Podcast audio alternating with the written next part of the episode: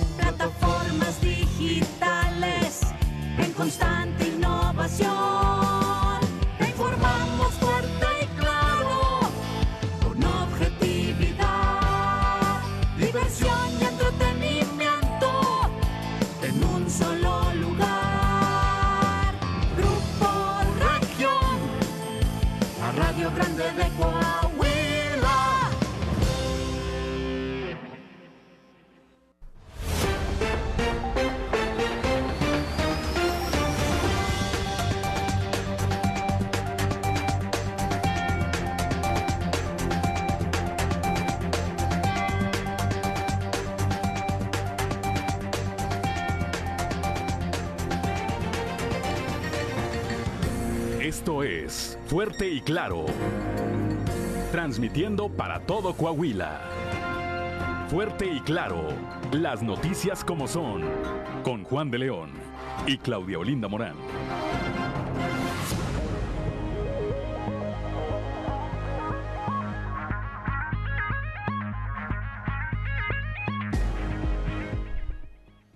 Son las 6 de la mañana, 6 de la mañana con 6 minutos. Muy buenos días de este jueves 23 de junio del 2022. Hoy se lleva, hoy se celebra, por cierto, quienes eh, a quienes llevan por nombre Alicia. Bueno, pues una felicitación a todas las Alicias, así como a cualquiera que tenga algo que celebrar. Yo soy Juan de León y como todos los días ya estamos aquí en Fuerte y Claro, un espacio informativo de Grupo Región para todo el territorio del estado de Coahuila a través de nuestras diferentes frecuencias en las diferentes regiones de nuestra entidad. Como todos los días también saludo a mi compañera Claudia Olinda Morán. Muy buenos días. Muy buenos días, Juan, y por supuesto le damos la bienvenida a todas las personas que nos están escuchando a través de las diferentes frecuencias de Grupo Región en todo el estado, por región 91.3 Saltillo en la región sureste, por región 91.1 en la región centro carbonífera, desierto y cinco manantiales, por región 103.5 en la región Laguna y de Durango, por región 97.9 en la región norte de Coahuila y sur de Texas, y más al norte aún, por región 91.5 en región Acu- Acuña, Jiménez y del Río. 6 de la mañana, 6 de la mañana con 7 minutos. Saludamos como todos los días a quienes nos acompañan, repito, entre ellos a nuestro amigo Beto Canales, desde muy temprano ya sigue esta transmisión a través de las redes sociales y ya está activada nuestra línea de WhatsApp, el 844-155-6915. Lo repito, 844-155-6915 para cualquier comunicación que desee usted tener con nosotros o a través de nosotros. 6 de la mañana con 8 minutos, vamos directamente a las temperaturas, Claudio Linda Morán. Así es, a esta, a esta hora de la mañana la temperatura en Saltillo está en 16 grados, en Monclova 24, Piedras Negras 26, Torreón 21 grados, General Cepeda 15 grados, Arteaga 17, Ciudad Acuña 26, en Derramadero al sur de Saltillo hay 13 grados, Musquis 24, San Juan de Sabinas 24, San Buenaventura 24, Cuatro Ciénegas 23 grados, Parras de la Fuente y Ramos Arizpe con 17 grados centígrados. Pero si quiere conocer los detalles del pronóstico del tiempo, escuchemos a Angélica Acosta. El pronóstico del tiempo con Angélica Acosta.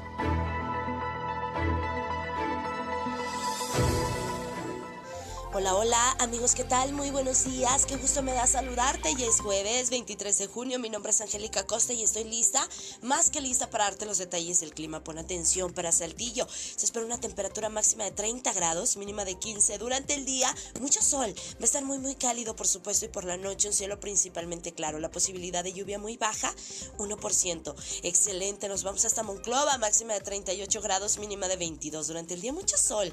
Ok, una buena cuota de sol se va a sentir muy cálido, un cielo totalmente claro y por la noche un cielo muy muy claro. La posibilidad de lluvia nula. No se espera lluvia ahí en Monclova. Muy bien, excelente. Vámonos hasta Torreón.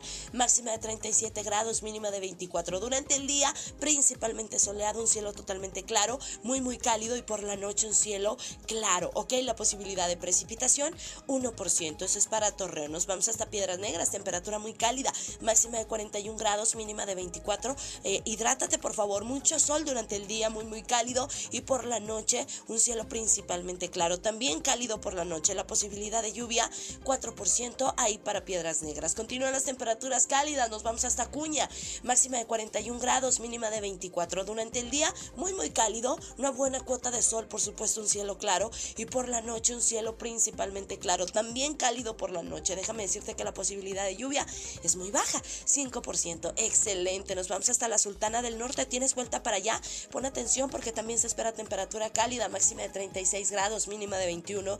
Durante el día, mucho sol, un cielo totalmente claro, muy, muy cálido. Y por la noche, un cielo claro, la posibilidad de lluvia, 1%. Ese es para Monterrey, Nuevo León. Ahí están los detalles del clima, amigos. Que tengan un maravilloso jueves. Cuídese mucho y manténgase bien hidratado. Buenos días.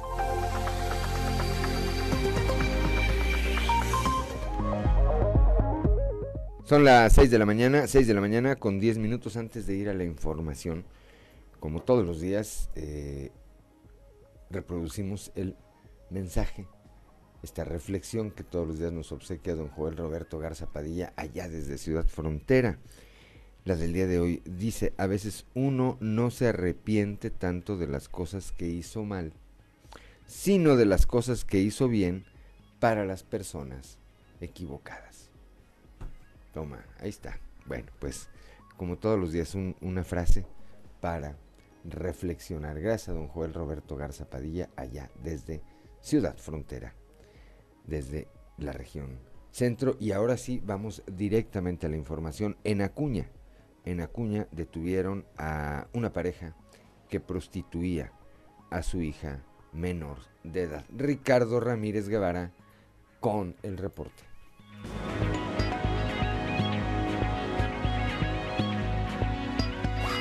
Durante la tarde de este miércoles, una pareja fue trasladada al Cerezo de Piedras Negras después de que se girara una orden de aprehensión en su contra por el delito de trata de personas con fines de explotación sexual agravada por cometerse a una menor de 15 años en Ciudad Acuña. La pareja está identificada como Reina de 32 años y Luis de 36 años, quienes fueron detenidos en el cruce de la calle Crónicas y la carretera Santulalia, en la colonia Nueva Jerusalén, una de las colonias de la periferia de Ciudad Acuña. De manera extraoficial se sabe, este matrimonio ofrecía sexualmente a su hija de tan solo 9 años de edad a vecinos y hombres que contactaban a través de redes sociales a cambio de dinero, situación que llevaban realizando desde hace varios meses. La pequeña Después de soportar tantas violaciones, se armó de valor y le contó lo que estaba sucediendo a su abuela, quien de inmediato interpuso la demanda correspondiente en contra de su propia hija y la pareja de esta. Aunque la denuncia fue interpuesta durante el fin de semana, se logró que este pasado 21 de junio se interpusiera la orden de aprehensión por parte de un juez, logrando la captura y puesta a disposición de estos desnaturalizados padres durante el día de hoy. En los próximos días habrá de integrarse a la carpeta de investigación los nombres de los sujetos que pagaron por mantener relaciones sexuales con la menor. Sin embargo, esta información aún se maneja de manera muy hermética debido a lo delicado del caso, ya que los sujetos podrán ser acusados de pedofilia informó para Fuerte y Claro Ricardo Ramírez. Son las 6 de la mañana, 6 de la mañana con 13 minutos antes de continuar con mi compañera Claudio Linda Morán. Un saludo a Juan Olvera que nos manda un mensaje también a través de las redes sociales. Muy buen día, dice a todo Coahuila. Dios nos bendiga. ¿Desde dónde nos estará escuchando don Juan Olvera? Bueno, pues ojalá nos diga y muy buenos días también. Claudia Olinda Morán.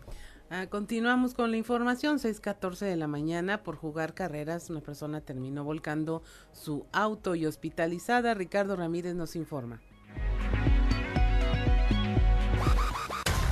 Después de protagonizar una carrera sobre el libramiento sur-poniente entre tres vehículos particulares, sobrevino una fuerte volcadora donde uno de los participantes resultó gravemente lesionado, debatiéndose entre la vida y la muerte. Según testigos, tres vehículos se desplazaban a alta velocidad rebasándose entre sí sobre el libramiento sur-poniente, cuando al llegar al camino para ingresar a la Universidad Tecnológica de Ciudad Acuña, ingresaron a alta velocidad. En una curva de este camino, el conductor de un vehículo Ford Mustang modelo 2001 perdió el control de este. Debido al exceso de velocidad con que se desplazaba el vehículo, dio varias volteretas para terminar recargado sobre la base de una torre de electricidad. Ante esto se solicitó la ayuda correspondiente a los números de emergencia 911. Al llegar los elementos de auxilio se encontraron en el lugar con el conductor del vehículo identificado como César Rojo Martínez de 20 años de edad quien se encontraba luchando entre los fierros retorcidos del vehículo para sacar a su amigo identificado como Daniel Agugiano González, de 19 años, quien venía en el lugar del copiloto y resultó gravemente lesionado. Para lograr su rescate se solicitó la colaboración de Protección Civil,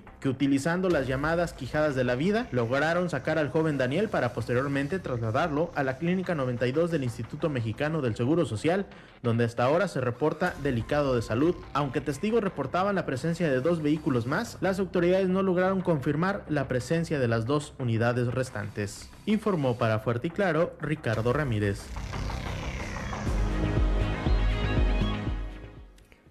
Seis de la mañana, 6 de la mañana con 15 minutos desde Progreso, Coahuila, de las minas. La luz nos escucha y nos sigue don Juan Olvera, que por cierto, Claudio Linda Morán, que es un archivo viviente, este, tiene ya un antecedente. Don Juan Olvera busca o está pidiendo ayuda para eh, ubicar acá en Saltillo una persona, dice que es su amigo, hace años que nos perdimos la pista, dice quisiera saber de él, se llama Juan Manuel Lazo Moya. Juan Manuel Lazo Moya, dice, fuimos compañeros de trabajo en las minas de carbón de Mimosa. Gracias que tengas un excelente día. Bueno, pues si alguien conoce o Juan Manuel Lazo Moya nos está escuchando o alguien lo conoce, pues dígale que su amigo Juan Olvera de Progreso, Coahuila, de las Minas La Luz, con quien trabajó hace algunos años en Mimosa, anda tratando de ubicarlo. Ojalá, ojalá que una de las funciones de la radio que es comunicarnos, enlazarnos, este, pues se cumpla también esta vez. Son las 6 de la mañana, 6 de la mañana con 16 minutos. El día de ayer fue vinculado a proceso el subdirector de la primaria Urbano Flores acusado de haber abusado sexualmente de dos menores de edad. Cristo Vanegas con los detalles el ex subdirector de la Escuela Primaria Urbano Flores, fue vinculado a proceso por el delito de abuso sexual cometido en agravio de una menor de edad de tan solo 11 años, estudiante de dicha institución.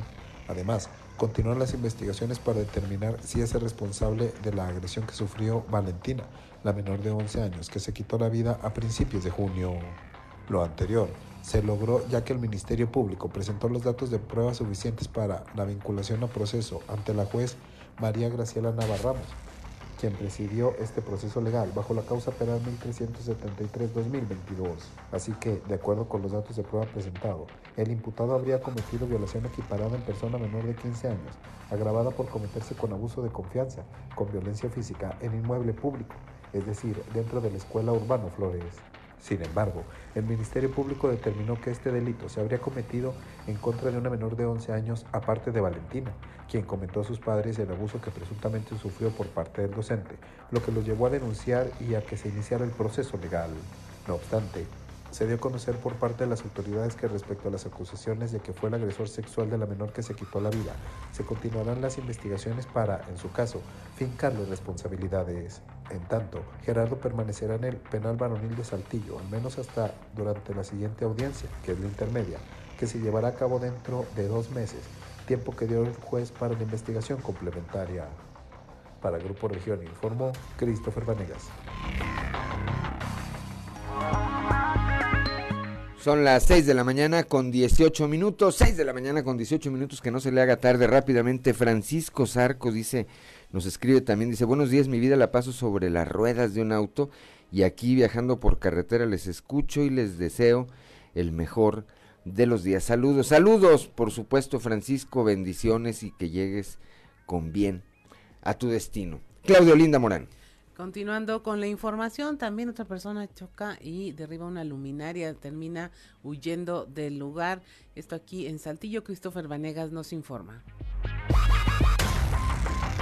La mañana de este miércoles, una luminaria fue derribada por un conductor que circulaba a exceso de velocidad y se impactó contra ella. Además, derribó un árbol y tras el percance huyó del lugar y dejó abandonado su automóvil por lo que el responsable ya es buscado por las autoridades. Fue momentos antes de las 9 de la mañana que se presentó el accidente en el Boulevard El Minero, a la altura de la calle Varita, en el fraccionamiento Los Geranios, cuando el conductor de un Audi perdió el control por el exceso de velocidad con el que se desplazaba de oriente a poniente. Y esto se debió a que el conductor no frenó en un reductor de velocidad que se encontraba en este punto, lo que lo llevó a impactarse contra la luminaria del camellón central y en contra de un árbol, derribando ambos por la fuerza del impacto. Sin embargo, el conductor al parecer salió ileso del accidente ya que huyó del lugar y dejó abandonado su vehículo, que se quedó obstruyendo la arteria, por lo que vecinos del sector llamaron al sistema de emergencia reportando el hecho. Finalmente, fue cerca de las 10.30 de la mañana que se terminaron las maniobras para remolcar el vehículo y llevarlo al corralón, pasando el caso ante el Ministerio Público para que se dé con el paradero del responsable. Para Grupo Región informó Christopher Vanegas.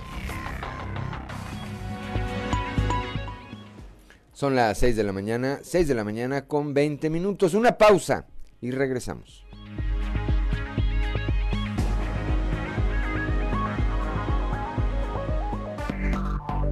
Enseguida regresamos con Fuerte y Claro.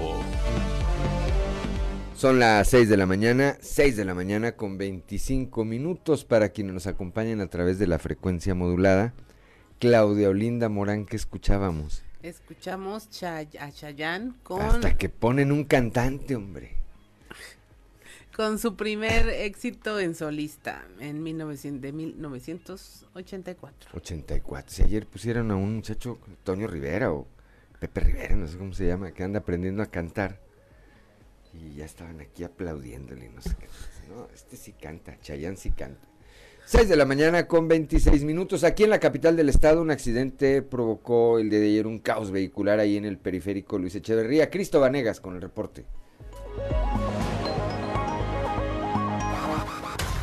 Al mediodía de este miércoles se creó un caos sobre el periférico Luis Echeverría a la altura de la colonia Guerrero, luego de que la conductora de un compacto perdió el control por manejar exceso de velocidad, perdiendo el control, subiéndose a las ballenas de concreto del camellón central en dirección de sur a norte, obstruyendo el tráfico justo a la hora pico. Fue la velocidad con la que se desplazaba una mujer aunada a una falla mecánica, la que la llevaron a chocar contra el muro de contención en circulación de sur a norte, a la altura de la colonia Guerrero.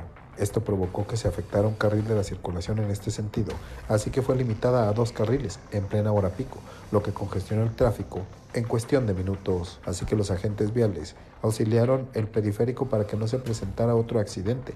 Esto mientras una grúa remolcaba la unidad para llevarla al corralón y así turnar el caso ante el Ministerio Público, quien determinará la cifra que hay que pagar por los daños que sufrió la estructura en el percance. Para Grupo Región informó Christopher Vanegas. Son las 6 de la mañana, 6 de la mañana con 27 minutos, Claudio Linda Morán. En Piedras Negras, indocumentados se arrojan de unidades de la policía en la carretera 57. Norma Ramírez nos detalla la información.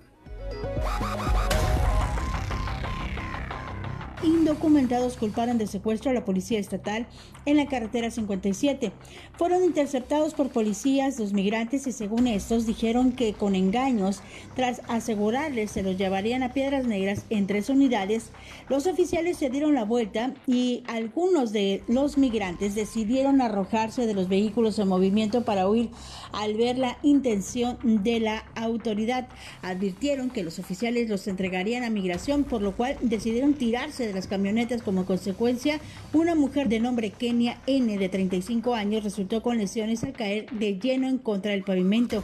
Algunos migrantes no alcanzaron a bajarse por lo que hasta el momento se desconoce su paradero, por lo que creen que fueron arrestados.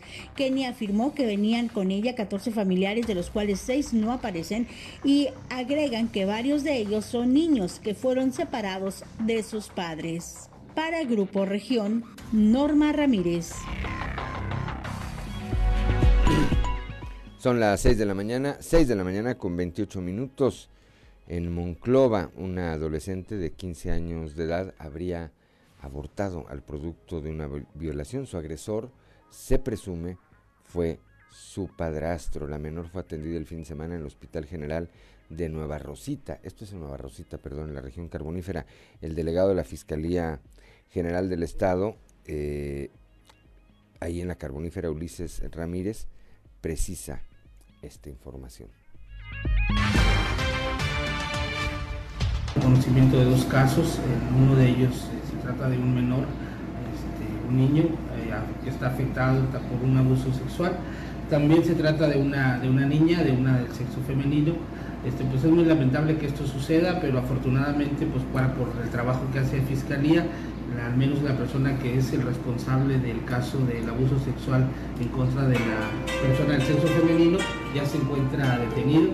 Muy probablemente el día de hoy estaremos pidiendo la orden de aprehensión con la finalidad de que esta persona sea llevado al juzgado.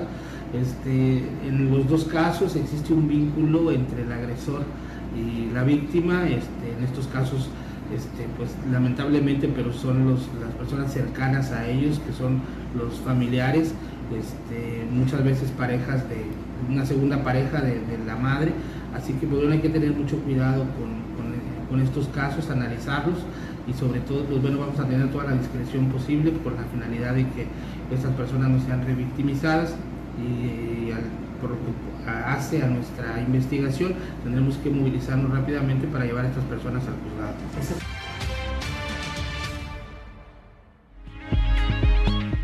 Son las 6 de la mañana, 6 de la mañana con 30 minutos, Claudio Linda Morán.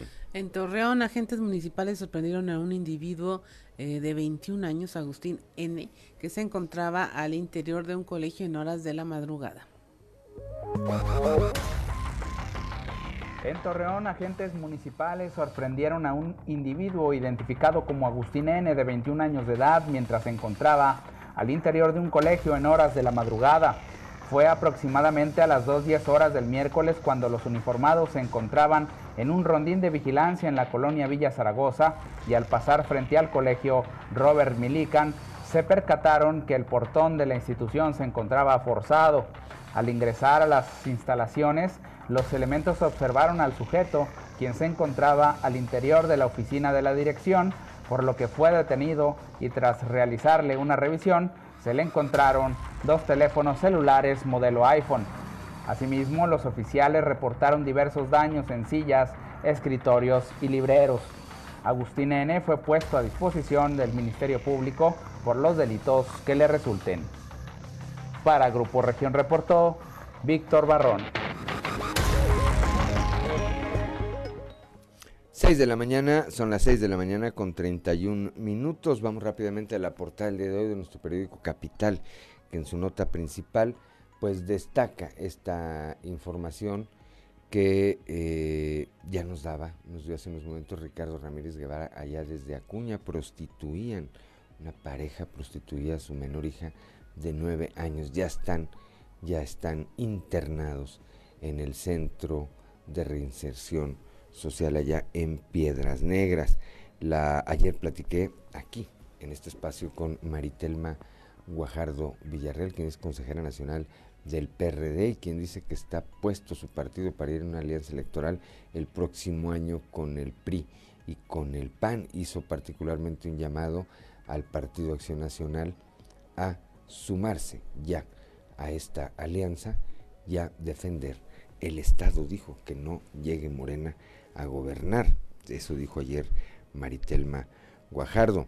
En Saltillo el trabajo de seguridad es permanente, esto lo dijo ayer el alcalde José María Fraustro Siller y además añadió que cada vez se hace con mayor fuerza este trabajo señaló que son recurrentes los intentos de la delincuencia organizada de entrar y son más recurrentes los eh, trabajos que se hacen para impedir que esto ocurra en un contenido especial. Más adelante estaremos escuchando alerta por garrapatas y otros bichos que matan. Eh, más adelante les detallaremos esta información. Allá en Piedras Negras, el obispo de la diócesis de eh, Piedras Negras, eh, Monseñor Alonso Gerardo Garza Treviño, pues lamentó el asesinato de estos dos sacerdotes jesuitas allá en Chihuahua. Ayer, por cierto, la gobernadora del estado, la gobernadora de Chihuahua, dio a conocer que habían sido ya recuperados los cuerpos de estos dos eh, religiosos, así como el de el guía de turistas que también fue victimado junto con ellos y cuyos cuerpos se habían llevado los delincuentes. Son las 6 de la mañana, 6 de la mañana con 34 minutos. Vamos ahora a nuestra columna en los pasillos.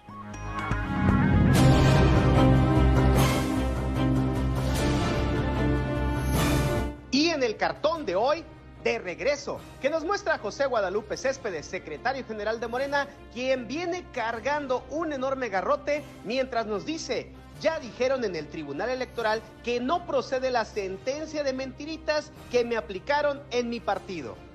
Muy claro el mensaje que ayer lanzó la líder moral del PRD, Maritelma Guajardo, a las huestes panistas sobre ir en alianza con el PRI a la elección de 2023 a fin de no permitir que Morena gobierne el Estado y le ocurra lo que ha sucedido en otras entidades, sobre todo en materia de seguridad.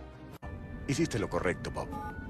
El llamado si bien lo dirigió la maestra Guajardo a la militancia panista, en realidad parecía ir hacia la élite albiazul, que integran entre otros Memo Anaya, Chuy de León, Esther Quintana, Juan Antonio García Villa, Marcelo Torres y Mario Dávila, que son en realidad los que deciden el rumbo de ese partido. Síganme muchachos, vamos a entrar con todo. Tampoco hay que presumir, cabo. ¡Ido hasta adelante! Sobre el PRI, quien tuvo tempranera reunión en su cuartel general de Nazario Ortiz Garza fue el líder estatal, Rigo Fuentes. La agenda, nos cuentan, tuvo que ver con el encuentro que la semana pasada sostuvo Fuentes con su dirigencia nacional rumbo al 2023. Además de Rigo, estuvieron Marta Loera Arámbula, Adrián Herrera, Chito Aguirre Willars, Sergio Cisbeles, Sergio Salas Flores, Rodrigo Hernández, entre algunos otros. ¿Ya son todos? ¿Acaso querías más? Este jueves se efectuará la edición 2022 de los premios a la vinculación que entrega el Consejo de Vinculación Universidad, empresa donde se premia a los alumnos de alto desempeño académico y docentes de las instituciones educativas participantes. En esta ocasión, la sede será en las instalaciones de la Universidad Tecnológica de Saltillo, ubicada en Derramadero.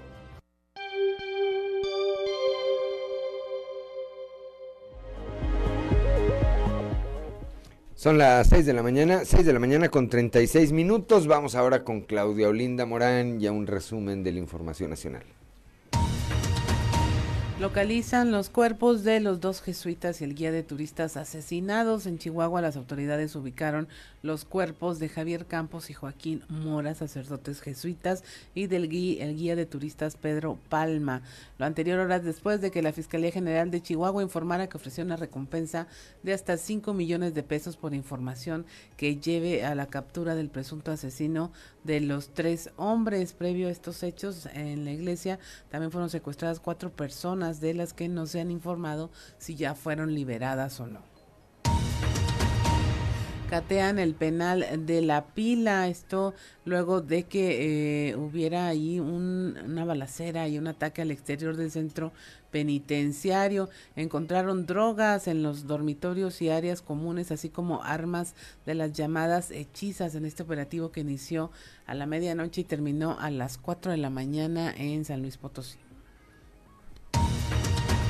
Gana Rosario Robles un amparo, esto contra la inhabilitación por 10 años, ya que fue considerada por un tribunal como una sanción desproporcionada e ilegal en contra de la exsecretaria Rosario Robles. Esto había sido impuesto por la Secretaría de la Función Pública que la había inhabilitado por una década para ejercer algún cargo público. Rosario Robles se encuentra en el penal de Santa Marta, ah, está vinculada a un proceso con prisión preventiva desde el 2019. Un apagón deja a Yucatán y otros estados sin luz. El corte de energía afectó a 1.3 millones de usuarios y aunque se reportó la reconexión del servicio, prácticamente el 62% de los hogares en Yucatán, Campeche y Quintana Roo resintieron estas fallas. Por otra parte, en Mexicali eh, operaron sin luz y cortan a un bebé durante una cesárea, esto a consecuencia del apagón, ya que los médicos de una clínica particular terminaron iluminando la realización de esta cesárea con sus celulares, lo que ocasionó que lesionaran la oreja del bebé recién nacido. Esto ocurrió en la Clínica Internacional de Especialidades en Mexicali. La madre, una adolescente, una joven de 19 años, pues eh, demandó que había cercenada parcialmente la oreja izquierda de su bebé Julián Adriel de ocho días de nacido ahora. Y finalmente, en lo que se Regios, la falta de agua, saquearon un tinaco, dañaron tubería y provocaron una fuga de 200 mil litros de agua, misma que según estimaciones hubiera servido para que al menos un millar de personas cubrieran sus necesidades durante todo un día en Nuevo León. Esto por la desesperación, ya que llevaban más de una semana sin agua en la colonia Arcadia, en el municipio de Juárez, irrumpieron en un tinaco de agua y drenaje de Monterrey pues causaron estos daños y finalmente pues tuvieron que recuperar el líquido que había quedado en el terreno que se inundó por la mega fuga. Y hasta aquí la información nacional. Son las 6 de la mañana, 6 de la mañana con 39 minutos, pues siguen ocurriendo estas cosas allá en el vecino estado Nuevo León. Ayer veía unas escenas también, me parece que las difundió Joaquín López Dóriga, donde un grupo de vecinos se están dando con todo, ahí en una plaza, porque unos vecinos decían que querían regar los arbolitos de la plaza, cuando la gente está ahí con las cubetas queriendo tener agua, llevar algo de agua a su casa. La discusión obviamente terminó a cubetazos. Ese es el grado de desesperación y luego vemos este tipo de conductas si está el agua y la gente no tiene agua, pues no creo que sea más, creo yo, que no, creo que sea más importante regar los arbolitos, ¿verdad? Creo yo. Cuidemos el agua. Veámonos, veámonos en el espejo de nuestros vecinos regiomontanos. Son las 6 de la mañana, 6 de la mañana con 40 minutos. Somos Claudio Linda Morán y Juan de León. Estamos aquí en Fuerte y Claro. Una pausa y regresamos.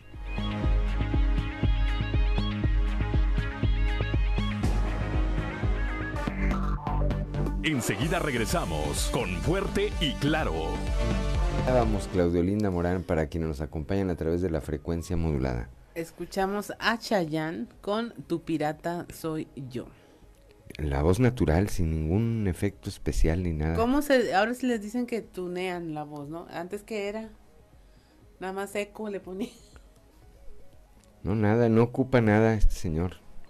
Voz natural. Está grabado al natural. 6 de la mañana, autotune, dice Cristian Rodríguez. Autotune. Autotune. Carbúrala, ándale tú, Cristian Rodríguez. Ves que está criticando a Chayana acá, Claudio Linda Morán. Y. pirata soy yo. Y, y Cristian Rodríguez todavía le da ideas. Bueno. Son las 6 de la mañana, 6 de la mañana con 46. Es mi papá, dice Cristian Rodríguez. ¿Eh? Ándale. 6 de la mañana con eh, 46 minutos. Claudio Linda Morán. Continuamos con la información en un recorrido con eh, nuestros reporteros en todas las regiones. Allá en la región centro, eh, sin funcionamiento adecuado, la mitad de las concesiones del transporte municipal en Monclova. La información con Guadalupe Pérez. Muy buenos días, saludos desde la región centro. Al menos la mitad de las concesiones del transporte municipal en Monclova no están funcionando adecuadamente, así lo informó el alcalde Mario Alberto Dávila. El acuerdo general es que nosotros vayamos eh, enfilándonos rumbo a la modernización del transporte en Monclova. Se vieron algunos temas de actualidad, como las rutas existentes, como las concesiones existentes, como la problemática existente. El tema del incremento a las tarifas también se comentó y se van a establecer algunas rutas para la solución de este problema. Rutas en el sentido de lo que vamos a hacer. Pero una de ellas es la creación de un nuevo reglamento de un nuevo reglamento para el sistema de transporte, ¿sí? Esa es una. La otra es revisar las concesiones que se tienen eh, dadas a algunas personas y que no están funcionando y que tienen más de tres años sin cubrir sus pagos ordinarios y que tampoco están haciendo una función. ¿Son muchos? Eh, sí es un, un, buen número, este, no lo traigo en la mente, pero más de la mitad no está funcionando. Bueno, como precisa el mandatario municipal de Monclova, se estarán realizando estudios y se tomarán varias medidas para tratar de llegar a la modernización del transporte vehicular. Esto en Monclova. Señaló que se estarán viendo las diversas problemáticas y se tratará de buscarles una solución. Saludos desde la región centro para Grupo Región Informa, Guadalupe Pérez. Son las 6 de la mañana, 6 de la mañana con 48 minutos. Antes de ir a Piedras Negras con Norma Ramírez, eh, le doy lectura rápidamente aquí un comunicado que emitió ayer la empresa Altos Hornos de México. El día de ayer dice al momento de realizar trabajos de limpieza en una tolva del sistema de carga de mineral de fierro a la planta concentradora del yacimiento, un intempestivo desprendimiento del, de material de la ladera del depósito aledaño cubrió a el trabajador José Ángel Alvarado. De inmediato se movilizaron sus compañeros y personal de emergencia con equipo para remover el material y rescatar al trabajador. Sin embargo, al recuperar el cuerpo 10 minutos después del accidente y trasladarlo a la clínica local aún con vida, personal médico constató su fallecimiento eh, ahí al arribo por insuficiencia respiratoria. Este joven era originario de Camargo, Chihuahua, tenía 19 años de edad, era soltero y era un obrero sindicalizado con menos de un año de trabajo en la unidad Hércules. Se desempeñaba como oficial general y en el momento del accidente realizaba una tarea de rutina. 6 de la mañana con 49 minutos y ahora sí vamos con Norma Ramírez allá Piedras Negras. El ganador del auto del sorteo del predial Ganas porque pagas lo va a donar al DIF municipal. Norma Ramírez, buenos días. Muy buenos días. Esta es la información desde Piedras Negras. Tras el sorteo del predial Ganas porque pagas, realizado por el Ayuntamiento en Piedras Negras, el ganador del automóvil, Manuel Ignacio López, decidió mediante llamada telefónica directa a la alcaldesa Norma Lucil Treviño Galindo donar su unidad para uso del DIF municipal. Al respecto, la alcaldesa comentó que a pesar de que el ganador expresó su deseo, se tiene que seguir los trámites para la entrega del automóvil y mediante notario y los responsables para realizar el cambio de propietario se proceda en un acto público y transparente para realizar así la donación del automóvil último modelo. Salen los tres ganadores del carro, la moto y en la televisión. El carro se lo sacó el señor Manuel Ignacio López. Eh, sí, él en efecto es, es un constructor, él es de Saltillo y es un constructor. Y pues dándoles la noticia a ustedes que ayer recibí una llamada, se, hace, se ha estado haciendo el trámite, ¿no? Para, para que ya darle el carro como dueño. Y, y ese se va a seguir teniendo que hacer. Entonces ayer recibí una llamada de él en la que dije, no, pues ya viene por el carro, ¿verdad? Entonces me dice que él está muy agradecido con Piedras Negras, que siempre ha sido muy bien tratado y que, bueno, pues también la, ciudadanía lo ha aceptado muy bien su trabajo aquí en la ciudad. Entonces que él lo que quiere es donar el carro al DIF porque le gusta mucho lo que hace el DIF, los, las, todas las obras nobles que, que a través de ellos pues se llega a la ciudadanía. Entonces él dice que lo dona al DIF. Para Fuerte y Claro, Norma Ramírez. Son las 6 de la mañana, 6 de la mañana con 52 minutos. Bueno, dicen que las casualidades no existen. A ver, este constructor del que habla la alcaldesa Norma Treviño se llama Manuel Ignacio López. constructor de Saltillo, dice. Bueno, el exalcalde de Saltillo, Manuel Ignacio López Villarreal, construye vivienda en Piedras Negras. Podría estarse tratando de él. Lo vamos a buscar a ver si es Manuel López Villarreal. A mí me parece, a mí me parece que se trata de Manuel López Villarreal. 6 de la mañana con 52 minutos. Vamos ahora con Raúl Rocha para que haya una mayor eficiencia en el ahorro de agua. En el Estado es necesario invertir en la reparación de la red para que no haya fugas. Esto lo señala el secretario de Vivienda y Ordenamiento Territorial, Enrique Martínez y Morales. ¿Qué tal compañeros? Buenos días. Información para el día de hoy. Para que haya una mayor eficiencia en el ahorro de agua en el Estado, es necesario invertir en la reparación de la red para que no haya fugas, dijo el secretario de Vivienda y Ordenamiento Territorial Enrique Martínez y Morales. Si podemos seguir perforando pozos como lo hace SEAS, seguirlos equipando, seguirlos desasolvando, o traer agua de la presa Francisco Zarco, como en el caso de la laguna, o incluso pensar en el proyecto Monterrey 6, de traer agua de, de un río muy alejado de aquí, pero mientras no reparemos la red, toda el agua que le metamos se va a seguir tirando. Entonces, es, lo, yo creo que lo más importante es invertir en la reparación de red, invertir en la micromedición, porque hay dos tipos de fugas. Las fugas que se dan en la red por viaja y las fugas que se dan en, en- en la gente que no paga y que no le importa tirarla o que no le importa reparar una fuga dentro de su casa. Entonces, son los dos tipos de fugas que debe- los que debemos de atacar. Hay un porcentaje que ese porcentaje que se desperdicia globalmente o algún número que tengan de desperdicio de fugas físicas. Pues cambia, es- eh, no, no tengo el dato porque cambia día con día, cambia de sistema municipal en sistema municipal, es difícil medirlo. Pues yo, pues en el caso de Saltillo el, el- el promedio debe ser muy bajo, el porcentaje de fugas debe ser muy bajo, o sea, la cantidad que se, que se ingresa a la red contra la que se factura, pues es eh, muy cercana al 100%. Es la información para el día de hoy. Buen día. Son las 6 de la mañana con 54 minutos. Claudelina Morán, que es toda una autoridad buscando en las redes sociales, nos dice, bueno, puede tratarse de Manuel Ignacio López Villarreal, quien fue alcalde de Saltillo, o de Manuel Ignacio López Romo, que es su hijo. Este, alguno de los dos. Yo casi, casi, casi le garantizo que alguno de ellos dos fue el ganador de este vehículo, del sorteo del predial allá en Piedras Negras, y que pues tuvo a bien donarlo al DIF municipal. Antes de irnos al corte, saludamos a Gloria M. González, que aparte de que nos saluda, está siguiendo esta transmisión. Un saludo, Gloria M. González, muy buenos días. Saludamos también a Gloria González, ah, ella es mi suegra. Y también está siguiendo esta transmisión. Que tengan un excelente día y Dios los acompañe, dice Dios los bendiga. También para usted, suegra. Este fin de semana nos vemos seguramente de nuevo. 6 de la mañana con 55 minutos. Pausa y regresamos.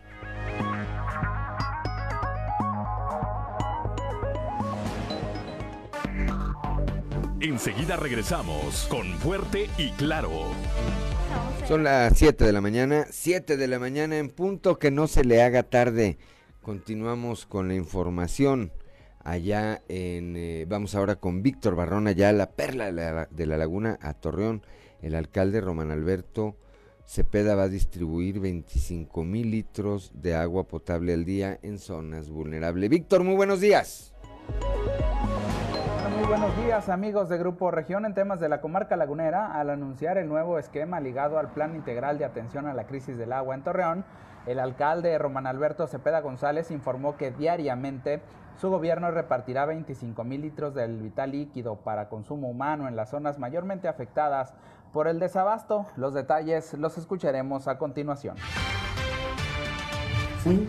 obedeciendo un programa de origen que lo publicamos el día 30 de mayo, reconociendo que en todo el país, pero particularmente en Torreón, hay un problema de agua, reconociendo el origen del problema y cómo lo vamos a solucionar. Esta es solamente una parte de un compromiso que tenemos en donde no habrá de terminar hasta dejar cada colonia con agua.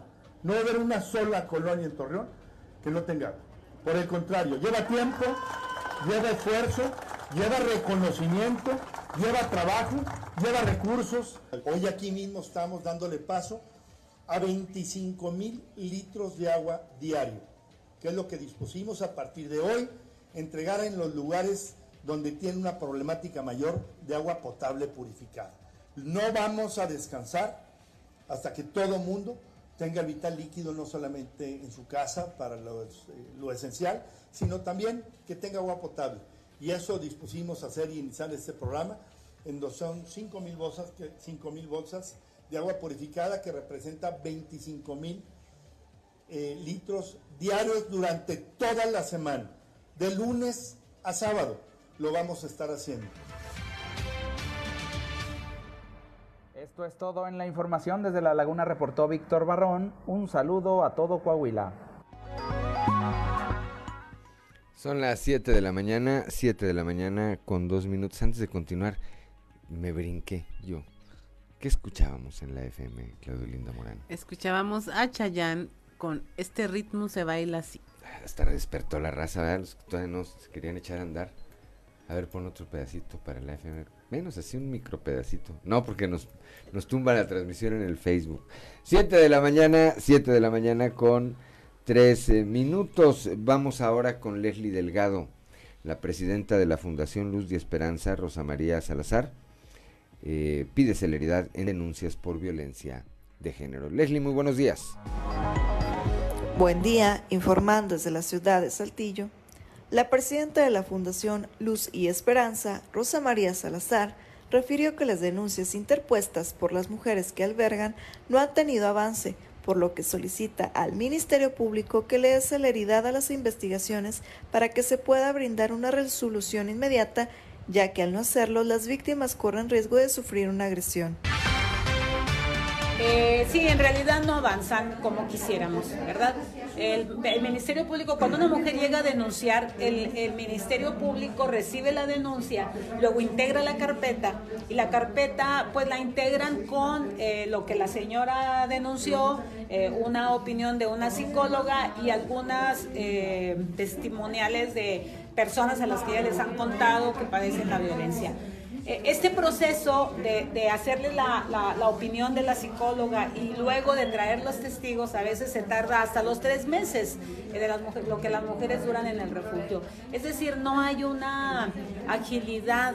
Eh, la sentencia del campo algodonero de hace ya algunos años señala específicamente que los casos de violencia hacia las mujeres deben de investigarse con toda diligencia. Y diligencia es prontitud, diligencia es con apego a las normas, pero eh, eh, desafortunadamente no es así. Las mujeres que yo tengo en el refugio, durante tal vez algunos meses al principio, sí tuvimos como una rapidez en, en la integración de sus uh, eh, carpetas. Las que tenemos en este momento no han avanzado, no han avanzado. Agradezco la intervención y deseo que tengan un excelente día. Son las 7 de la mañana, 7 de la mañana con 5 minutos, que no se le haga tarde. Claudio Linda Morán. A pesar de que faltan algunos meses, siguen los preparativos para la re- realización del Festival Cultural Mitote Folclórico 2022 en Ciudad Acuña. Habrá presencia de Colombia y Perú. La información con Ricardo Ramírez. ¿Qué tal amigos de Fuerte y Claro? Los saludo desde Ciudad Acuña para comentarles que en los próximos meses Ciudad Acuña se va a vestir de colores debido a que hasta el momento se ha confirmado la visita de la delegación de Colombia y Perú para participar en el Festival Cultural y de Baile con más tradición en Ciudad Acuña, el Mitote Folclórico 2022. Así nos lo comentó la profesora Marcela Saucedo Robles, organizadora de este evento. Dijo que después de dos años que a causa de la pandemia se suspendiera, este Festival Cultural y de Baile se retomará en su edición 2022 con la participación de delegaciones de los estados de Morelia, Nuevo León y del Estado de México, además de grupos de danza del estado de Coahuila. De los grupos internacionales, pues ya tenemos confirmado a Colombia en dos regiones y Perú. Eh, estamos tratando que este año ojalá que sí pueda venir Senegal, que ya tiene tres años que quiere venir, pero hay muchas situaciones con sus ministerios de cultura, con la Embajada de México en Senegal y hay situaciones que hay que cubrir, muchos requisitos. Esperamos este año poder lograr que estén por acá y eh, por muy poco nos es- está ya confirmando un grupo de Colorado. ¿verdad? Entonces, pues muy bien, con mucha expectativa porque el mitote pues ya es conocido y, y la gente quiere venir a comer. Se espera que en esta edición se puedan reunir a poco más de 400 bailarines de diferentes partes de la República Mexicana y de los países invitados, informó para Fuerte y Claro desde Ciudad Acuña Ricardo Ramírez. 7 de la mañana, gracias Ricardo Ramírez Guevara, 7 de la mañana con 7 minutos es hora de ir a las efemérides del día con Ricardo Guzmán. 1, 2, 3 o'clock, 4 o'clock, rock. ¿Quiere conocer qué ocurrió un día como hoy? Estas son las efemérides con Ricardo Guzmán.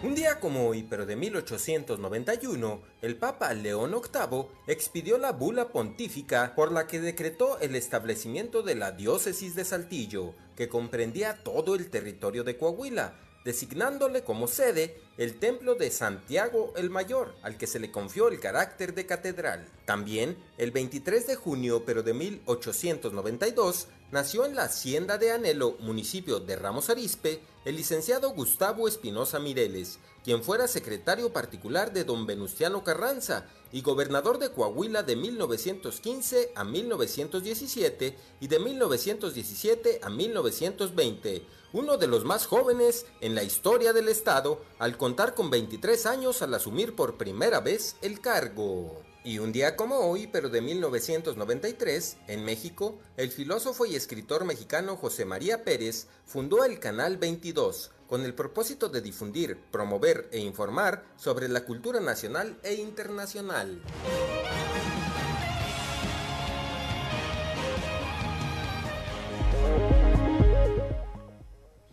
7 de la mañana con nueve minutos. Continuamos con la información. La coordinadora estatal del PRD, Maritelma Guajardo, hizo un llamado al PAN para ir en alianza con el PRI y defender a Coahuila de Morena. Esto en la próxima elección a gobernador.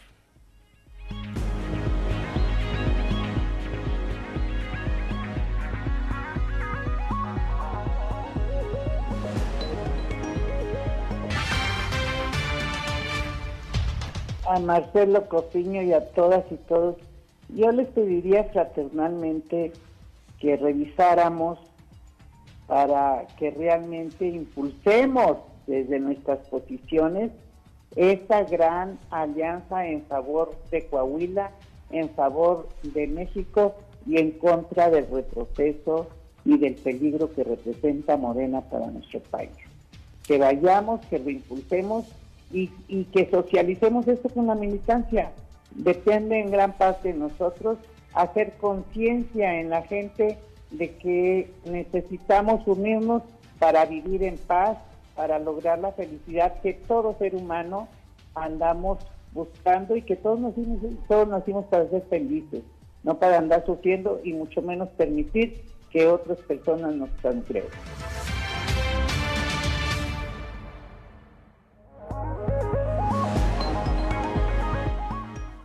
Son las 7 de la mañana, 7 de la mañana con 10 minutos.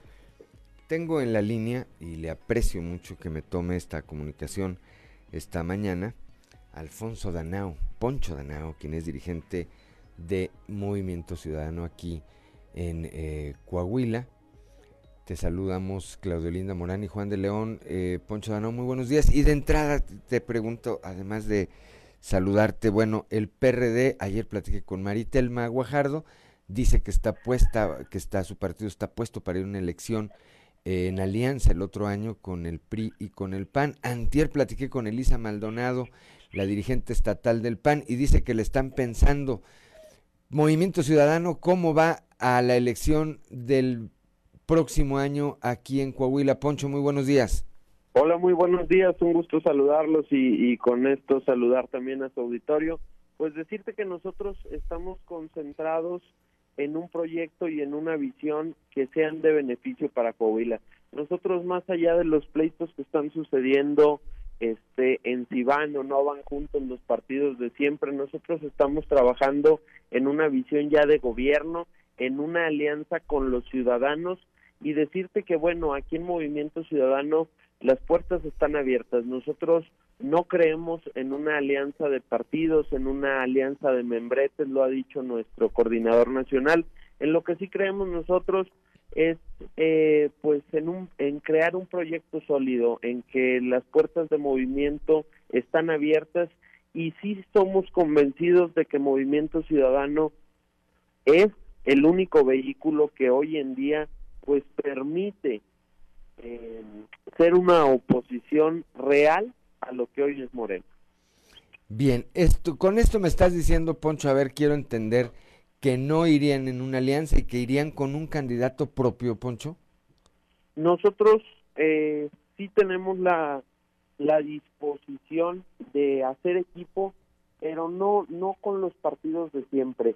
Este es un punto que sí, que sí quiero acotar. Nosotros estamos abiertos a hacer una campaña en equipo con perfiles que valgan la pena, con gente, con sociedad civil, de la muy valiosa que hay aquí en Coahuila. el hecho de unirnos con los partidos de siempre, pues bueno, para nosotros resulta muy complicado, toda vez que incluso eh, para ellos mismos ha resultado una mala idea. Hay que recordar que esta alianza que han integrado el PRI, el PAN y el PRD ha perdido 13 de 15 estados en los que ha participado. Y esto es por una sencilla razón. La gente no puede confiar en quien ya le ha quedado mal. Bien, es interesante. Retomo eh, una parte de lo que dice eh, un spot que escuché hace poco de Movimiento Ciudadano. Ya no es un partido chiquito, gobiernan el estado de Jalisco, eh, la capital Guadalajara, gobiernan el estado Nuevo León, gobierna en la capital, eh, Monterrey, Nuevo León. Eh, ¿A qué aspira Movimiento Ciudadano eh, el próximo año aquí en Coahuila, Poncho? a crecer como nunca lo hemos hecho antes. nosotros somos, de hecho, el único organismo político que de, en las últimas dos elecciones ha crecido a más del doble. Esperamos en esta elección seguirlo haciendo y sobre todo aspiramos a ser una opción real para gobernar Coahuila, una opción eh, que consolide los intereses de todo el pueblo de Coahuila con una visión de futuro, con una visión de gobierno y sobre todo poniendo por encima los intereses de los ciudadanos. Mientras los partidos de siempre se andan preocupando eh, por los intereses personales o de grupos, nosotros el Movimiento Ciudadano tenemos una única prioridad, que es que a Coahuila le vaya mejor. Y sabemos que esto lo podemos lograr a través de Movimiento Ciudadano. Para prueba de ello, pues nuestros gobiernos estatales, como en el vecino estado de Nuevo León o en el estado de Jalisco. En el en Movimiento Ciudadano, Poncho, regresando al tema de los perfiles, en Movimiento Ciudadano hay espacio para, para candidatos que vengan de los partidos de siempre, de, de alguien que esté inconforme con su partido por alguna razón y que diga, bueno, yo me voy por Movimiento Ciudadano? Sí hay, eh, sí hay oportunidad para todos esos perfiles valiosos, creo que en Coahuila los tenemos muy identificados, que sabemos que son de resultados, a los que sabemos que les interesa Coahuila, este, y bueno, el haber estado en uno de esos partidos de siempre, a veces es más eh, pues circunstancia, por circunstancia de tiempos o espacios que, que la gente participó ahí. Eh, la política de futuro en este país y en este estado se llama Movimiento Ciudadano. Bien, es, es, interesante, es interesante esto que señalas porque ya va dando, ya va dando un rumbo de lo que, de lo que puede venir. Son las 7 de la mañana con 16 minutos. Estoy platicando esta mañana con Alfonso Danao, dirigente de Movimiento Ciudadano aquí en Coahuila. Adelantándonos un poco, Poncho, al tema del 24. Ahora sí, no sé si tengas alguna otra anotación sobre el proceso electoral del, del 23, que es, que es primero. Pero a ver, en algunos círculos eh, nacionales se habla ya de la posibilidad, de la posibilidad de que el alcalde de, de Movimiento Ciudadano de la vecina ciudad de Monterrey, Nuevo León, Luis Donaldo Colosio Riojas pudiera ser o pudiera buscar la presidencia de la República? Mira, aquí en Movimiento Ciudadano eh, la política funciona muy distinto. Tenemos la oportunidad, yo y mm, cientos de personas más, de participar verdaderamente en la política de movimiento. Las decisiones se toman de una manera pues muy democrática. Habrá que esperar también eh, la decisión de Luis Donaldo. Yo creo que él es un excelente perfil. Estoy convencido de que un día va a gobernar este país. Y bueno, si me dices o si me preguntas que si yo te pudiera asegurar que él fuera el candidato para el 24, el día de hoy no lo podría hacer. Sin duda es una figura importante. Habrá que preguntarle a él si ya va a participar en el 24, si ya lo tiene decidido.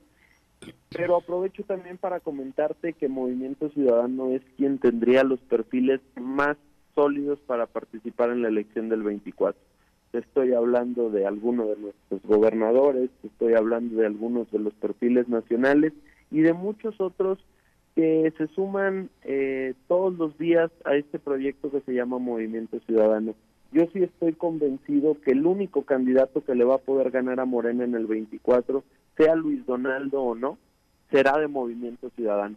En los demás organismos políticos, pues yo creo que ya lo que tienen son eh, fichas eh, que jugaron en el pasado, que pertenecen al pasado y que sin duda alguna, eh, pues bueno, no van a representar esta posición que México necesita. Pero podría pasar lo mismo, Poncho, que a nivel nacional, si eventualmente Luis Donaldo no fuera candidato, aceptaran a un perfil que viniera de otro partido. Hay quienes dicen eh, en lo nacional que si a Marcelo Ebrard, hoy de Morena, le dicen por tercera vez que no, pues eh, eh, en su partido eh, podría buscar ser candidato de Movimiento Ciudadano. Yo creo que es el caso aquí como en el Estado. Hay gente valiosa en todos los organismos políticos del país, pero dependerá de cada caso en específico. Y sobre todo, pues bueno, tendremos la oportunidad entre todos quienes conformamos Movimiento Ciudadano de ver pros y contras una vez que cualquiera de estos perfiles eh, pues tome la decisión y decida participar por movimiento o pida el espacio. Lo que sí te puedo asegurar es que Movimiento Ciudadano tiene las puertas abiertas, aquí se recibe y se escucha a todos. Y bueno, las decisiones se toman de manera democrática, siempre pensando en lo mejor para el Estado o en este caso lo mejor para el país. Antes de despedirnos, Poncho, ¿cómo puede, cómo puede quien tenga la inquietud eh, integrarse o afiliarse a ah, yo te agradezco mucho esta importante pregunta y te agradezco la, la oportunidad para todas las personas que nos escuchan eh, a través de mis redes sociales, arroba Poncho Danao o arroba Movimiento Ciudadano Coahuila, en cualquiera de las redes sociales, Facebook, Instagram o Twitter. Basta con que nos manden por ahí un mensajito, incluso en mi página de Facebook viene mi celular, el cual es el mismo desde que fui candidato a la alcaldía de Saltillo, no lo hemos cambiado. Es, yo creo el celular más popular de, Saltillo, lo incluso lo hemos volanteado. Y bueno, a través de cualquiera de estas plataformas nos podemos poner en contacto y, bienvenidos al equipo de Movimiento Ciudadano. Poncho Danao, como siempre, un placer platicar contigo. Te aprecio mucho me hayas tomado esta comunicación esta mañana y pues de aquí en adelante estaremos platicando de manera muy continua porque aunque eh, pues legalmente todavía no es, eh, no es del tiempo, nadie puede negar que estamos ya en un año eminentemente político, Poncho. Definitivamente y me da mucho gusto y es, para mí una gran oportunidad poder compartir el foro con ustedes. Les agradezco mucho el espacio y pues buenos días a tu auditorio. Excelente jueves, Poncho. Excelente jueves. Gracias, muy buenos días. Son las 7 de la mañana, 7 de la mañana con 21 minutos. Bueno, pues es Alfonso Danao, dirigente de Movimiento Ciudadano aquí en Coahuila. Pausa y volvemos.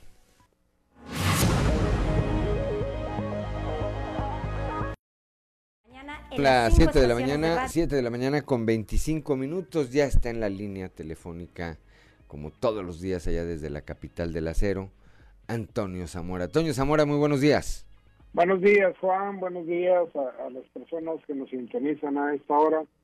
Hoy, eh, hace 20 minutos, Juan, eh, a las 7 de la mañana con 5 minutos se, se reanudó la producción de acero en la planta 2 de Altos Hornos de México, que se había suspendido el día de ayer a las 07.20 horas.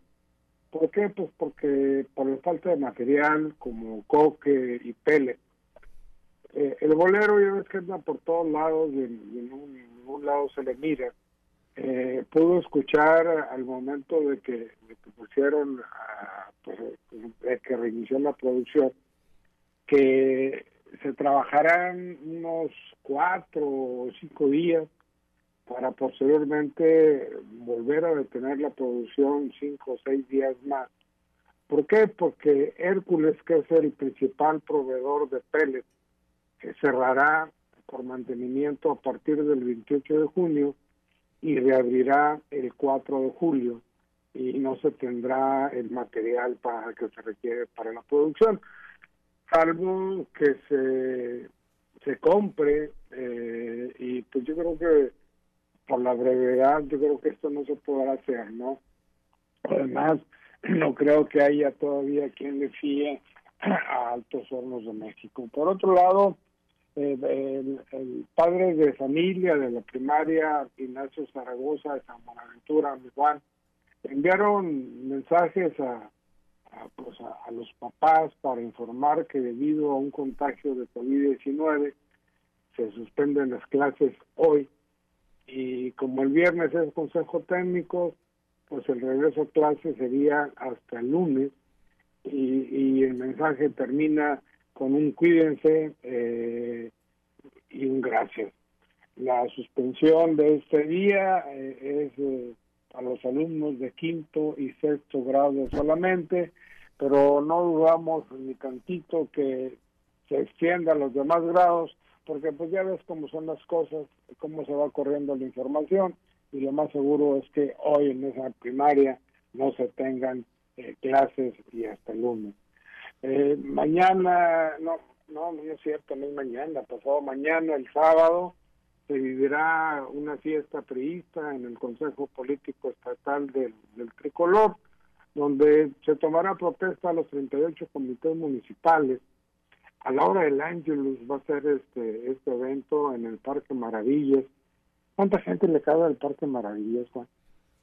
Esa es una buena pregunta, Toño, porque es difícil de contestar, pues es eh, ha habido eventos ahí, yo me acuerdo un evento de campaña del ex, entonces eh, candidato a la presidencia, eh, Enrique Peña Nieto, donde pues no, no, no, no, será pues, incontable, no te sabría dar un número, el evento de cierre de campaña, si no mal recuerdo, de uno de los eventos de cierre de Miguel Riquelme, ahí fue también, y también pues es, no, no sé, te diría una mentira si te dijera un número, Toño.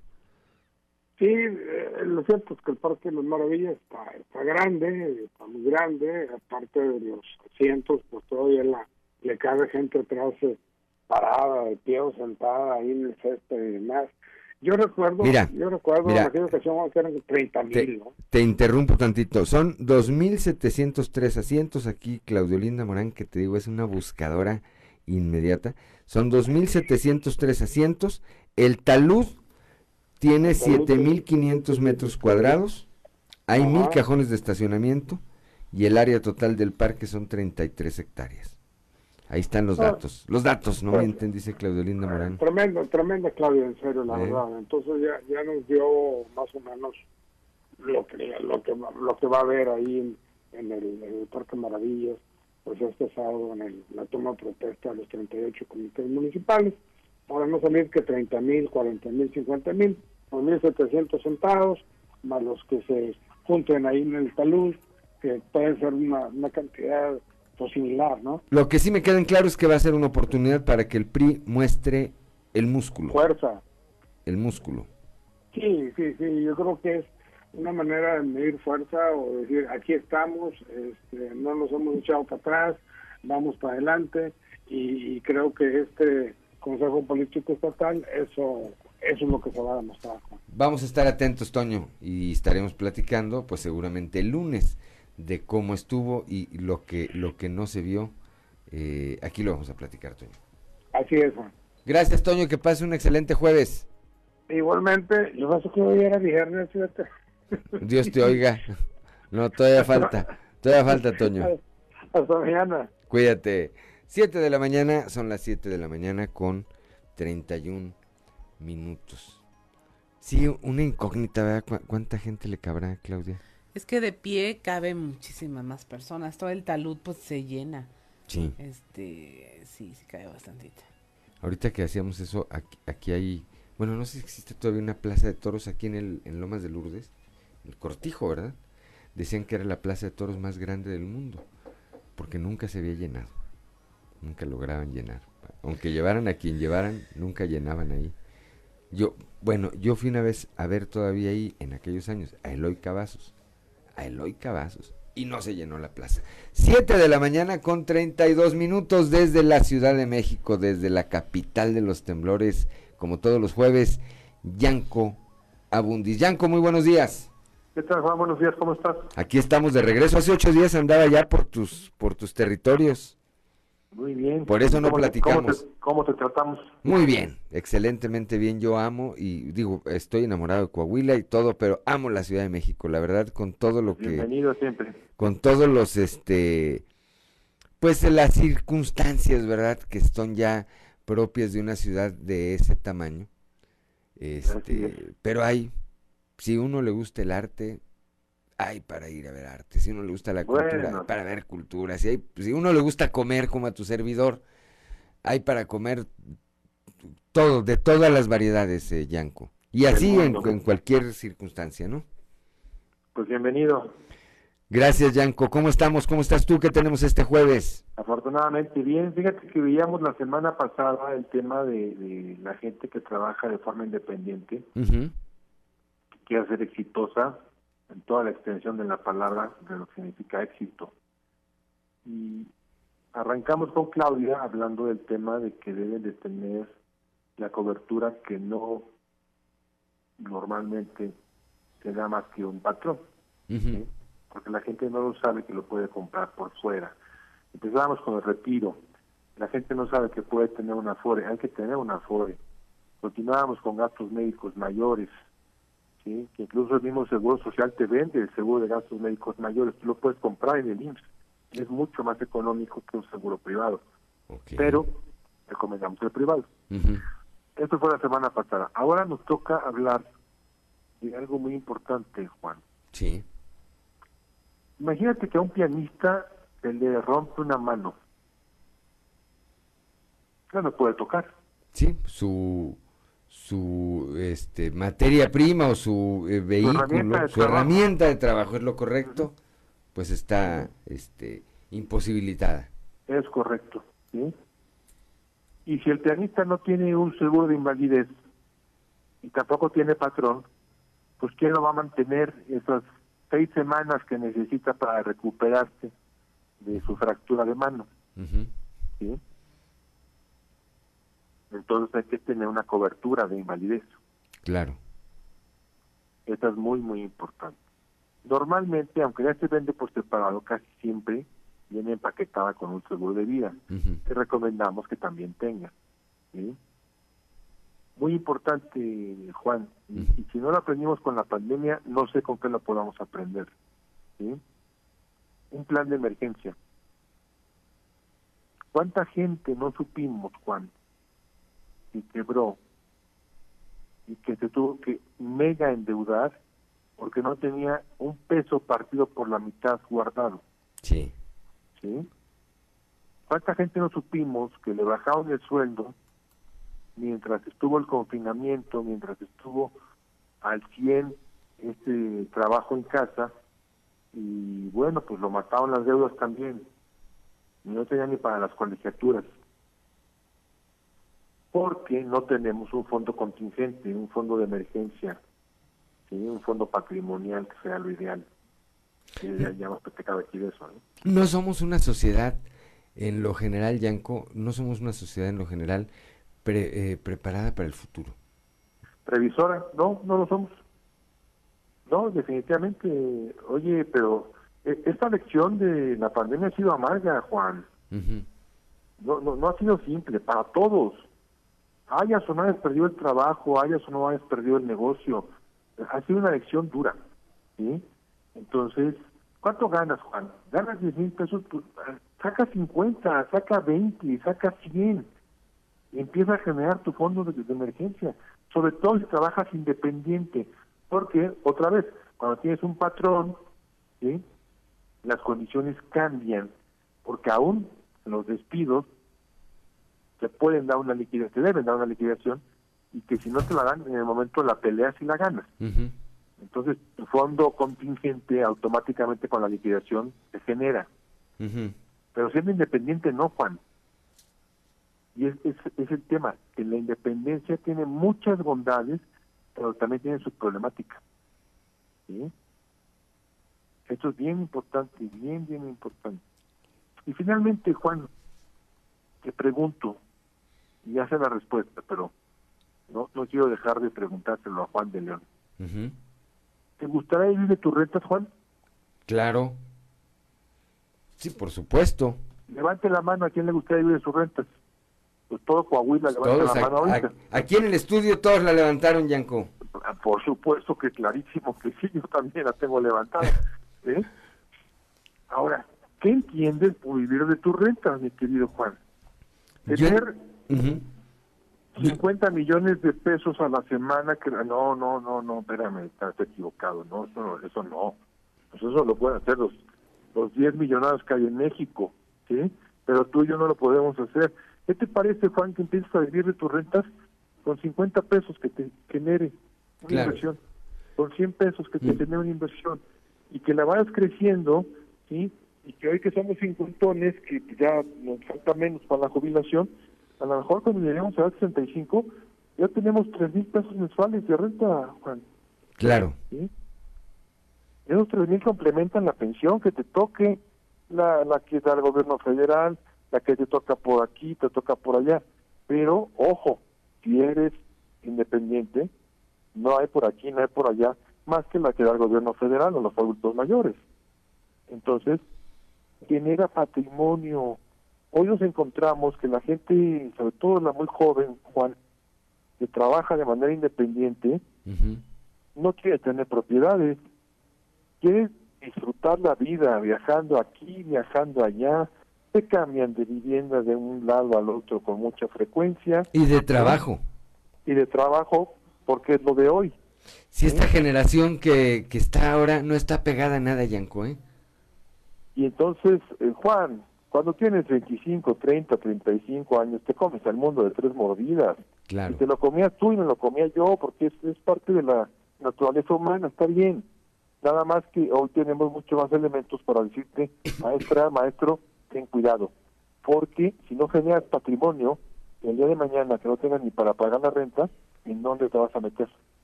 Genera patrimonio, porque incluso podrías vivir de tus rentas, entendiendo por rentas dos, tres mil pesos, cinco mil pesos que te generara ese patrimonio que trabajaste mientras fuiste independiente, Juan.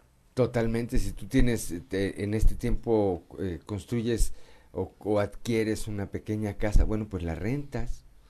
Este, si tienes algún, eh, así como, como dices tú, una pequeña inversión que te dé ese monto, bueno, se complementa con todo lo demás. Yo aspiro a que mis hijos, por eso tengo seis hijos, Yanko. Bueno, pues a ver si entre los seis me completan la otra parte, ¿verdad? Ese es un buen plan de pensiones, mi querido Juan. Eh, Nada, bueno. mantenerlos es más caro que formar patrimonio por uno mismo, ¿eh? Totalmente, totalmente de acuerdo. Así es, Juan. Entonces, ya lo saben, la independencia tiene muchas bondades, pero hay que cubrir las contingencias que se presentan, por favor, porque si no tendremos una amarga, amarga, amarga a veces. Sí, y bueno, pues eso obviamente que no se lo deseamos a nadie, mucho menos ¿No? a nosotros, mi querido Yanko. A nadie. Gracias, como siempre, Yanko. Buen día. Buen jueves. 7 de la mañana, 7 de la mañana con 40 minutos. Pausa y volvemos.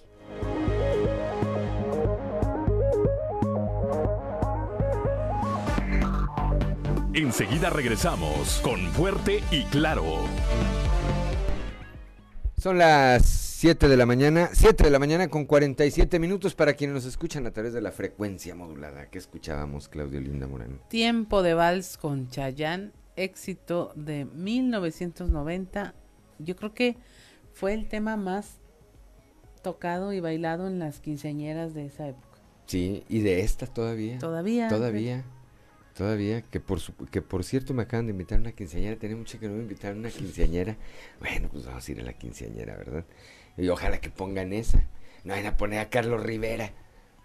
Imagínate. Dale. hombre, por favor. ¿Qué te hace Carlos Rivera? ¿Qué te hace? No, a mí nada, pero se cree cantante y andan que Carlos Rivera y que canta. No canta. No canta. Él sí está tuneado para que vean. Ese sí está tuneado. Totalmente. ¿Verdad?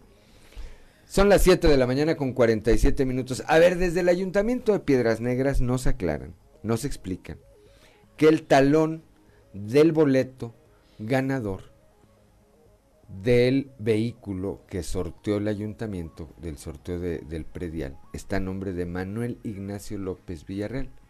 Lo que confirma lo que les decía yo, que era una teoría, una sospecha mía, es el exalcalde de Saltillo, que lo decíamos ya hace algunos, algunas semanas, algunos meses, hoy eh, se desarrolla en el terreno de la construcción y construye eh, vivienda en Piedras Negras y en Acuña.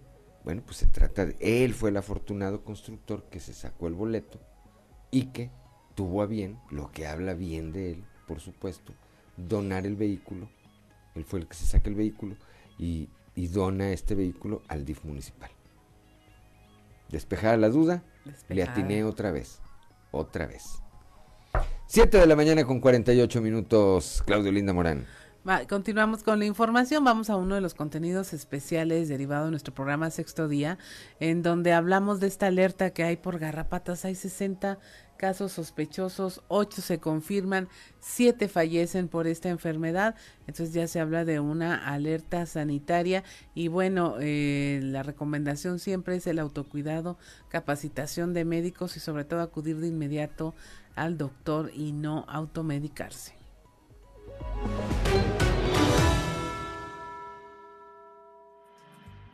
Una vez montados en la quinta ola COVID, con sistemas de atención a la salud vulnerables, la prevención para evitar otras enfermedades causadas por mosquitos, chinches y garrapatas recae una vez más en el autocuidado, la capacitación de los médicos y sobre todo acudir de inmediato al doctor y no automedicarse. En el caso de la picadura de una garrapata infectada por rickettsiosis o la llamada fiebre manchada, bastan cinco días para pasar de un dolor de cabeza y fiebre al envenenamiento de la sangre y la pérdida de la vida por la falla de cada uno de los órganos del cuerpo, afirma el doctor Raúl Rodríguez Sánchez, coordinador de vigilancia epidemiológica de enfermedades transmisibles de la Secretaría de Salud. Lo que lleva a la muerte eh, después de haber sido contagiado por la riqueza es eh, la, el inicio de una sepsis, esto es la circulación de la bacteria a través de nuestro torrente sanguíneo, entonces llega a todos los órganos vitales y, luego tenemos una falla multiorgánica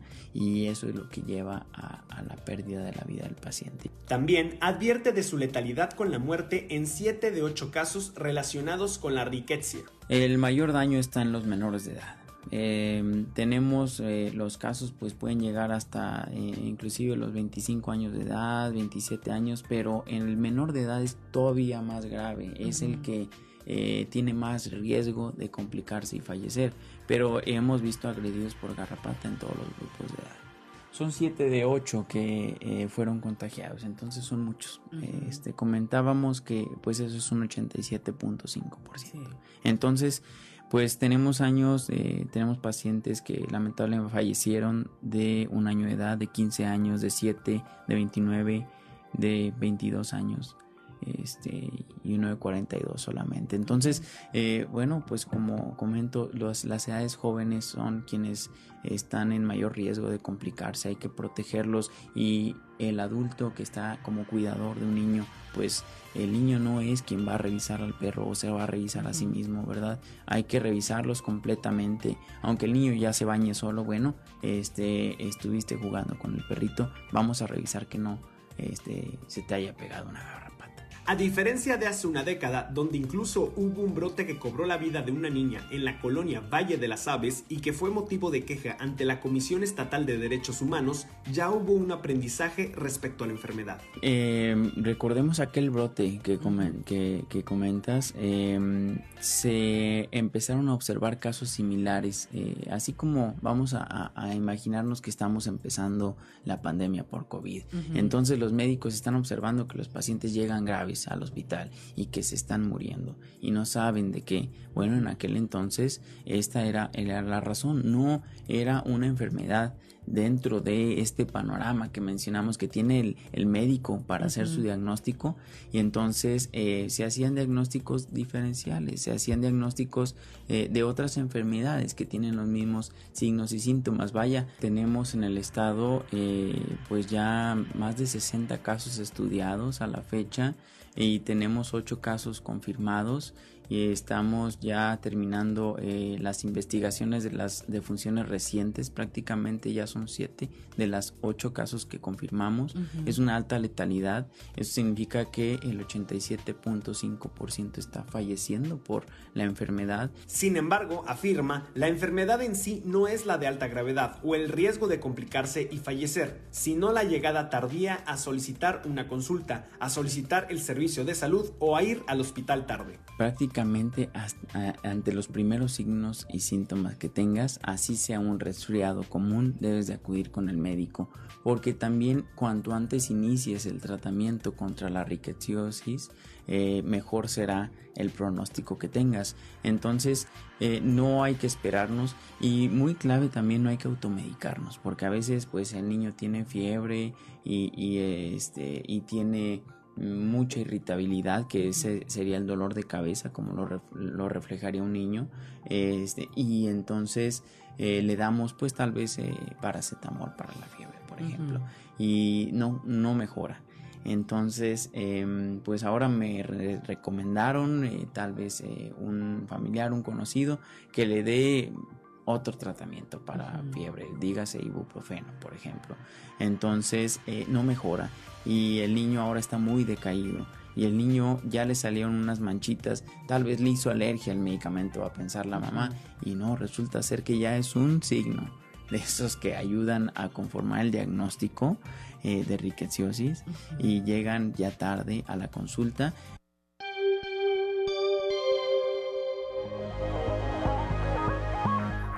Siete de la mañana con 54 minutos. Bueno, una fan de Carlos Rivera nos escribe y dice que sí canta pues, hay tener problemas en el oído. No, no es cierto, no es cierto porque ahorita la voy a ver y este va a decir que, que, que, cuál problema del oído. No, no, no se crea, no se crea. Sí canta, claro que canta y no está tuneado, dice. Válgame Dios. A ver, a los grupos de seguridad, a las corporaciones de seguridad, aquí en, el, en uno de los grupos de seguridad están haciendo una denuncia. Antes de despedirnos, aquí en la calle de Escobedo, casi llegando a Cuña, hay un hombre golpeando a una mujer en la calle. Piden, piden la intervención rápida de eh, alguna unidad de la Policía Municipal aquí, esto aquí en la capital del estado, repito, en la calle de Escobedo, antes de llegar a Cuña, hay un hombre golpeando a una mujer en la calle. El señor tiene camisa azul claro y la señora short y blusa de tirantes. Ojalá que pueda llegar rápidamente ahí una unidad de la policía. Ya nos vamos. Ya nos vamos esta mañana de jueves. De jueves mañana es viernes. Ya mañana es viernes. Gracias por el favor de su atención. Gracias a Ricardo Guzmán en la producción, Ricardo López en los controles, a Claudio Linda Morán por su acompañamiento. Aunque diga que Carlos Rivera canta, eso no tiene nada que ver con agradecerle siempre su presencia aquí. A Cristian Rodríguez y a Ociel Reyes, Ociel Reyes y Cristian Rodríguez que hacen posible la transmisión de este espacio a través de las redes sociales, pero sobre todo a usted, que nos distingue con el favor de su atención. Le recuerdo que eh, Fuerte y Claro es un espacio informativo de Grupo Región bajo la dirección general de David Aguillón Rosales. Yo soy Juan de León y le deseo, de verdad, de verdad, le deseo que tenga usted un maravilloso día.